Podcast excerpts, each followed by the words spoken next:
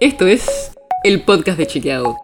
Un espacio en el que de lunes a viernes vamos a compartir con vos alguno de nuestros chequeos para que sepas qué de lo que se dijo o escuchaste es verdadero o falso. También te vamos a presentar las verificaciones que hacemos de las desinformaciones que andan circulando por ahí y vamos a traerte datos y contexto para entender mejor las noticias. Soy Olivia Sor. Poco a poco ya se va sintiendo cada vez más el clima electoral, ¿no? Ya sabemos quiénes van a ser los candidatos y hasta estamos viendo sus spots. Pero, como siempre decimos, cuando circula mucha información sobre algo, hay que tener cuidado para poder diferenciar qué de eso es cierto y qué es falso. Por eso, hoy te trajimos algunos posteos de redes sociales que chequeamos sobre Victoria Tolosa Paz, precandidata del Frente de Todos, y Facundo Manes, precandidato de Juntos, los dos por la provincia de Buenos Aires. ¿Te parece que empecemos por Tolosa Paz? Bueno, vayamos al primer posteo. Hay una nota de un sitio que dice que Tolosa Paz cambió el auto con los fondos del Consejo del Hambre. Y además, esta desinformación circuló también en redes sociales como en Twitter. Pero esto es falso. La compra del auto que dice la nota, un Citroën C4 Lounge 0 kilómetro, existió.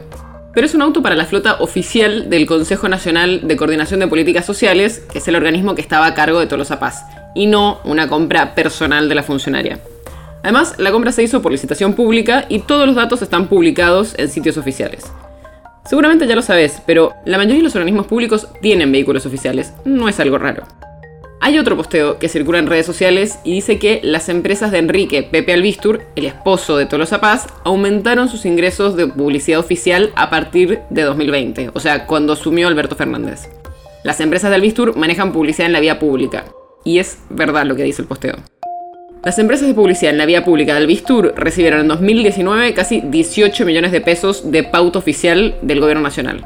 En 2020, ya en la presidencia de Alberto Fernández, ese monto aumentó a casi 36 millones de pesos. O sea que la publicidad oficial para estas empresas casi se duplicó. En ese año hubo inflación, obvio, pero incluso restando la inflación, el aumento fue del 42%. Mientras que en ese tiempo, el total que se dedicó a publicidad oficial en la vía pública disminuyó. Pasemos ahora a los posteos del radical Facundo Manes. Desde que el neurocientífico lanzó su precandidatura, surgieron notas y posteos en redes que hablan de una causa en la que se investigó al médico por la presunta emisión de certificados falsos para internar a una mujer por demencia.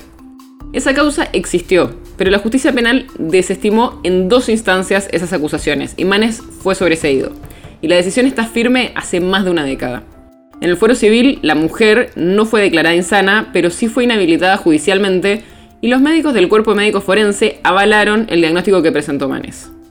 Así que ya sabes, no creas en todo lo que ves en redes sociales sobre los candidatos. Duda y trata de chequear la información, porque están circulando muchos posteos falsos o engañosos. El episodio de hoy está basado en una nota de Reverso, el proyecto periodístico colaborativo que busca frenar la desinformación en estas elecciones de 2021. Si te interesa, puedes seguirlo en redes sociales, búscalo como Reverso AR. El podcast de Chequeado es un podcast original de Chequeado, producido en colaboración con Posta. Si tienes una idea o algún tema del que te gustaría que hablemos en un próximo episodio, escribinos a podcast.chequeado.com. Y si te gustó este episodio, seguinos en Spotify o en tu app de podcast favorita y recomendanos a tus amigos. Si querés más información sobre esto, sobre otros temas, entra a chequeado.com o sumate a nuestras redes. Soy Olivia Sor. Hasta mañana.